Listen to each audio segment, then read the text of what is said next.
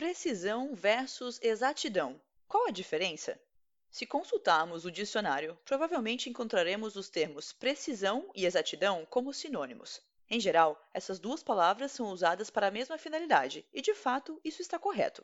No entanto, quando falamos em pesagem, o entendimento do Inmetro sobre precisão e exatidão é aplicado em situações diferentes. Esse conceito faz parte de um vocabulário desenvolvido pelo Inmetro para ser uma referência comum para engenheiros, técnicos, cientistas, agências reguladoras e etc.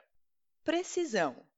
Uma balança está precisa quando repete o resultado das medições de um mesmo objeto. Não importa se o resultado está correto, o que vale é fornecer valores iguais. Então, a precisão está ligada ao conceito de repetibilidade, ou seja, se a balança repete o resultado, ela está precisa.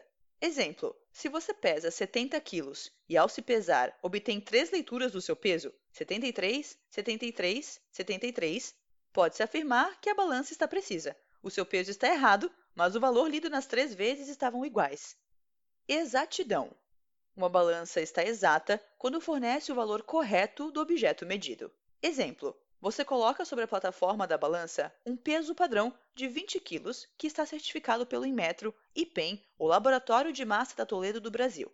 Se a balança indicar os mesmos 20 kg, ela possui exatidão.